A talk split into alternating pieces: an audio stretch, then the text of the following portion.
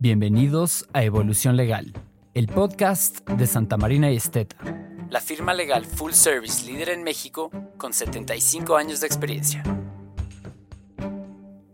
Este es un espacio diseñado para ti que estás preocupado y ocupado por el derecho. No importa tu experiencia, este es el lugar para mantenerte al día con las noticias, opiniones y tendencias que están redefiniendo el Estado de Derecho en México.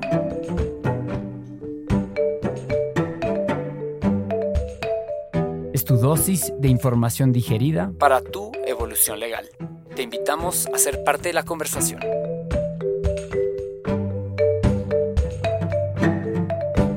Porque no es nada más suficiente identificar los tipos de activos intangibles o los tipos de propiedad industrial que tenemos si no sabemos explotarlos correctamente y cuáles son los alcances que esta explotación nos puede llevar.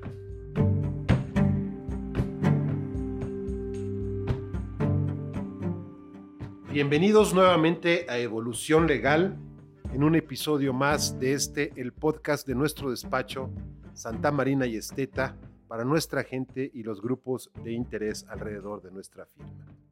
En esta ocasión contamos nuevamente con la presencia de nuestro socio y amigo, Daniel Legaspi. Dani, ¿cómo estás? Muy bien, ¿y tú, Juan Carlos? Bien, afortunadamente, con el gusto de tenerte aquí nuevamente. Gracias. Y hablábamos en un, Dani, en un episodio anterior de la manera como las empresas pueden y deben identificar los activos intangibles que forman parte de su universo, que forman parte de los activos de la empresa, cómo protegerlos y en esta ocasión quedamos en explorar un poquito más cómo explotar, habiéndolos identificado y protegido, cómo explotar de manera creativa, de manera redituable estos activos. Danos una primera idea al respecto, por favor, Dani. Claro que sí. Yo creo que iniciamos con la parte de identificación. ¿Qué significa o a qué conlleva la identificación?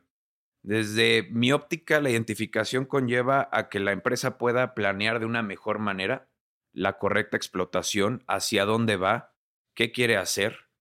Por otro lado, una correcta inversión, porque no es nada más suficiente identificar los tipos de activos intangibles o los tipos de propiedad industrial que tenemos si no sabemos explotarlos correctamente y cuáles son los alcances que esta explotación nos puede llevar. Y en general entonces nos lleva a una libertad como empresa de poder movernos de manera más holgada y más provechosa con unas utilidades o unas, unos resultados mejores, positivos.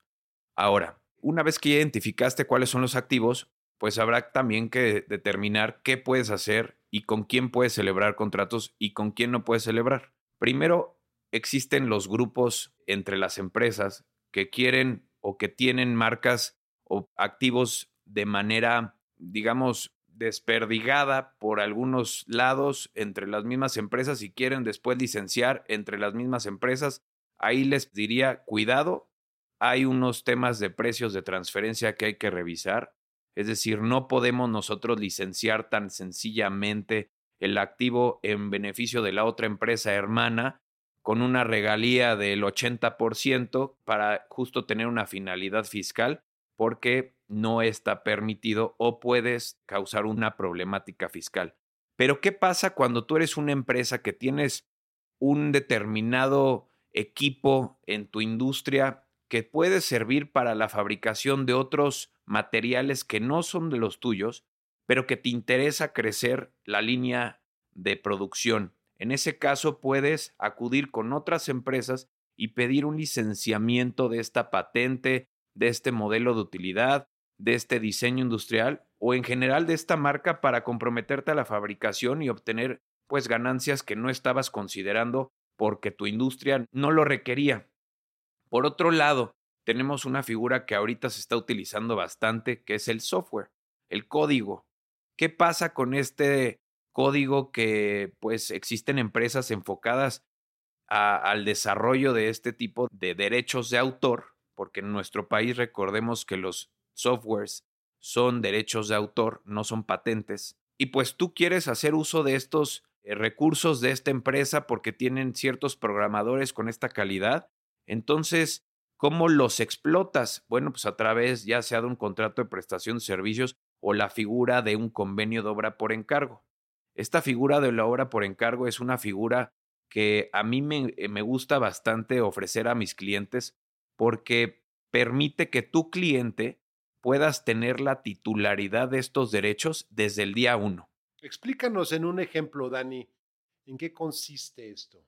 Con mucho gusto. Tú, Juan Carlos, eres un, eh, un desarrollador bastante reconocido en el medio y pues creas código. Yo, empresa, necesito tus servicios, pero no me interesa tampoco celebrar una relación laboral o iniciar algo, porque al final tú tienes tus propios clientes y no me interesa tampoco quitar esa parte que tienes. Entonces, a través de un contrato de prestación de servicios bastante específico y aplicado a esta legislación, en este caso, entonces yo encomiendo a ti, Juan Carlos, la realización de una obra de programa de cómputo o de base de datos con ciertas características que son las características que yo busco y necesito de acuerdo a lo que mi área de desarrollo me pide, y consecuentemente tú me desarrollas este programa, me lo entregas y te doy un pago, una contraprestación. Eso es una obra por encargo. ¿Cuáles son los beneficios? Que desde un aspecto jurídico, nosotros empresa vamos a tener la titularidad de los derechos de explotación económica de este software sin tener que pedir una autorización tuya, porque ya somos dueños.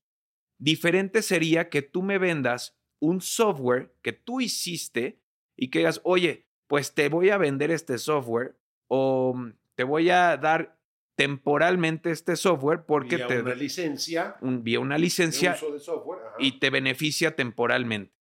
A mí no me permite como empresa planear correctamente el resultado de todo esto porque al final, ¿qué va a pasar con las nuevas modificaciones, no? La versión alfa, la beta, la 2.0, la 3, etcétera, ¿no?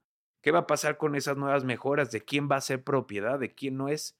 Entonces, mm, yo empresa estoy limitado desde un aspecto ex- explotación por este uso de este eh, derecho de autor slash activo intangible. Entonces, siempre es bueno como empresa cuidar o tratar de llevar a que lo que te estén creando sea a través de la figura de la obra por encargo, para que su temporalidad no sea una temporalidad de 5 o 15 años, que son los plazos que establece nuestra ley para temas de cesión de derechos de autor, de derechos patrimoniales, de los derechos de autor, a diferencia de, los, de la vida del autor más 100 años que podrías tener tú en un convenio de obra por encargo. La, la vida del autor. La vida del autor o del último coautor más 100 años. Te pongo un ejemplo más aterrizado. Ahorita tuvimos un caso de un desarrollo de software donde están involucrados cinco programadores. La temporalidad que va a tener mi cliente, gracias a esta hora por encargo, si uno se muere a los 60 años, el otro a los 80, pero resulta que el último programador es bastante longevo y vivió 105 años, bueno, esta empresa va a tener 105 años, bueno, eh, supongamos que lo creó a los 30 años, va a tener 75 años de protección Más 100. más 100 En relación con este en- programa. con este programa. Que seguramente, pues para entonces este programa ya será más que obsoleto. pero bueno, Exacto. hablando de programas, pero podemos aplicarlo a otros temas. No, claro, y al final tienen un valor económico y lo puedes meter en libros, entonces al final te, te beneficia. Bueno, pues hemos, hemos de alguna manera identificado ya cómo traer a la mesa los distintos activos intangibles, cómo protegerlos y cómo explotarlos de manera creativa. Ahora es importante, yo creo que hacer una reflexión, Dani, como regularmente tratamos de hacerla, para transmitir este mensaje de suma relevancia que no hay aquí una solución que necesariamente aplique a todas las empresas. Es decir, hay que identificar primeramente el perfil, el tamaño de la empresa, el sector al que está orientada, Correcto. la actividad primordial o preponderante de la empresa, ver con qué activos intangibles cuenta o puede contar, ahí viene la asesoría nuestra, el acompañamiento a nuestros clientes, cómo protegerlos y después cómo explotar. No hay una solución a rajatabla que como molde pudiera aplicar a todas, ¿no? No, todas son hechas a la medida porque tenemos que partir de una base. ¿Ofreces productos u ofreces servicios? Dependerá de eso el tipo de activo que te convenga o no y el tipo de explotación. Recordemos que también en la parte de signos distintivos, como son las marcas, tenemos la figura de la franquicia. Entonces, pues la franquicia el enfocar todos los esfuerzos en un software, pues sí me conviene, pero si yo soy una empresa que se enfoca en dar servicios y que quiero crecer a nivel nacional y que solamente tengo capacidad económica para estar en la Ciudad de México, bueno, pues puedo acudir con otros posibles inversionistas que sí tengan los recursos económicos, humanos, de lo que tú consideres, para crear una sucursal a través de la figura de la franquicia en un determinado lugar, como puede ser Guadalajara, Monterrey, Querétaro. Y eso, al final, significa un incremento en mis utilidades como titular de la marca porque yo estaré dando en renta esta licencia, bueno, esta marca, junto con otros elementos que debemos de cumplir en el tema de la franquicia y que en otro episodio pues podemos platicar, pero representa un valor adicional que no estabas considerando. Entonces, a lo que voy es, depender el tipo de industria, cómo explotas, cómo constituyes tu portafolio, pero siempre de la mano con el especialista. Y no nada más el especialista en propento intelectual, un especialista en temas fiscales, un especialista en temas laborales, porque también dependerá mucho el tipo de contrato de trabajo, el tipo de convenio de confidencialidad, un abogado especializado en temas corporativos, para que juntos puedan planear los vehículos legales. Y una solución verdaderamente integral y verdaderamente holística, que es lo que pretendemos ofrecer a nuestros clientes. Querido Dani, pues a manera de corolario, yo diría que hoy más que nunca las empresas están llamadas a pensar en cómo reinventarse en forma disruptiva, en cómo agregar valor a las soluciones, a los bienes, a los productos, a los servicios que ofrecen al público en general, para hacer la diferencia, para tener ventajas competitivas en el eh, propio mercado en el que se desempeñan y para eso estamos nosotros. Para que como aliados de negocios ayudemos a pensarlos fuera de la caja y a proteger sus derechos. Dani, nuevamente muchas gracias. Gracias a ti, Juan Carlos. Gracias a ustedes por acompañarnos y hasta la próxima.